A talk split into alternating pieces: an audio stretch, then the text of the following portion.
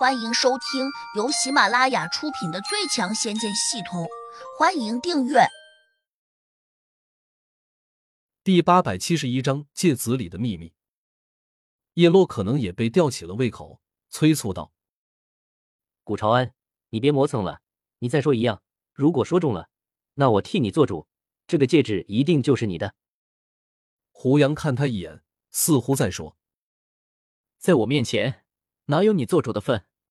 不过，他嘴里却说：“别忘了，这个戒指是我捡来的，谁也没有规定我必须要把它还给原来的主人。”叶落一呆，胡杨这话好像没错，别人不偷不抢，捡到的东西当然可以占为己有。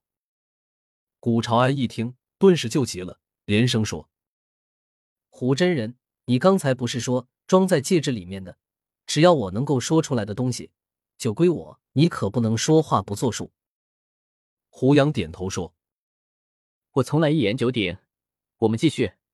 古朝安心里紧张，哪怕是旁边两个师兄弟也能一眼看出来，那戒指里面一定放着他难以割舍的好东西。场中众人几乎都这样在想，只有胡杨一脸淡定，没有露出任何异样的表情。古朝安说：“里面有个花瓶，表面印有荷花，瓶身是白色的，大概有半尺来高。”他的话还没有说完，胡杨的手掌心就已经托出了一个白色花瓶。古朝安只看了一眼，立刻就喜不自禁的叫了起来：“就是这个，快给我！”众人都以为胡杨会像上前两次那样把花瓶扔过去，谁知胡杨没有动，他还抱紧了花瓶，忽然说：“这种花瓶并不是什么了不起的宝贝，天下修炼中人，只要想要，自然都能得到。”古朝安一呆，问：“什么意思？”你得证明这个花瓶是你的。”胡杨沉声说。古朝安着急道：“花瓶又不会说话，我怎么证明？”场中众人除了江格外，大家都觉得胡杨这是故意在刁难古朝安。毕竟古朝安刚刚已经把这个花瓶说出来了，而胡杨又说过，只要古朝安说得出来的，自然就是他的。胡杨漫不经心的问：“既然你认为花瓶是你的，那我问你，这花瓶里面都有些什么？”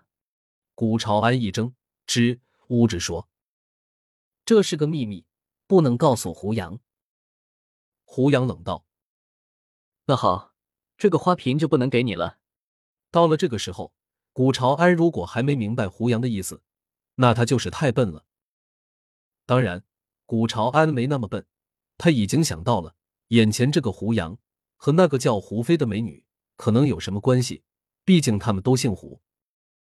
不过这里是他师门地盘，且旁边还站着他的师叔，所以他不用那么紧张。哪怕干了坏事被人揭穿了，他也不怕。想到此，古朝安冷笑道：“我看阁下就是在故意刁难。每个人都有自己的秘密，我为什么要告诉你？”既然是你自己不要的，那就怪不着我了。胡杨手一扬，花瓶消失了。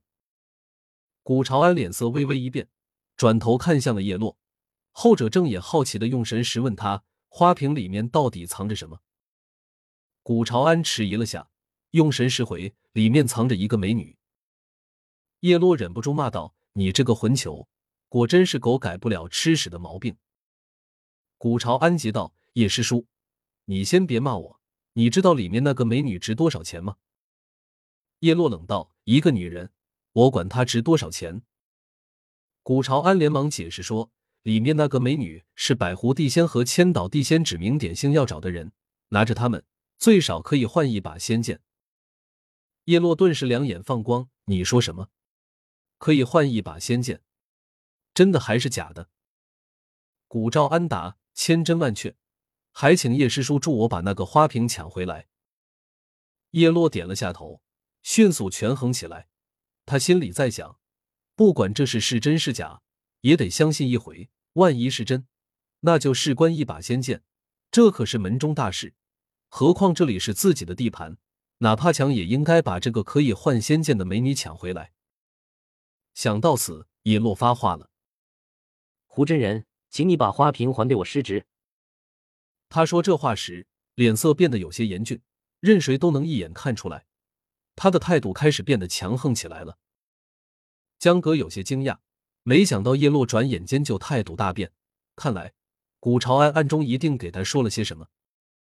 江格心里同样清楚，胡杨刚才所做的一切都是冲着古朝安掳走了胡飞这事来的。只是他最初还不能确定胡飞是否在这个戒指里面。虽然他看见了这个花瓶，但却不能肯定这瓶子是不是刚才用来装萧星河那个。不管怎么说，叶落要想硬抢，江格当然不会答应。这样一想，他也忍不住叫了起来：“叶落，你是不是想仗着人多硬抢？”叶落冷道：“如果胡真人不肯归还我失职的戒指，我也只好这样做了。”江格哈哈大笑道。叶落，你如果真有这种想法，我劝你最好早点打消，否则你会很惨的。我会很惨，江格，你在开玩笑吧？就算你打得过我，你以为就能保护得了他？叶落指了下胡杨，又说：“你最好看清楚一点，这是什么地方？”我也请你看清楚，我师傅需要我保护。江格鄙视的瞅着叶落，叶落冷笑了一声，反手一指弹出，仿佛有一个无形的烟花升向了空中，那种刺耳的啸叫声瞬间划破了宁静的天空。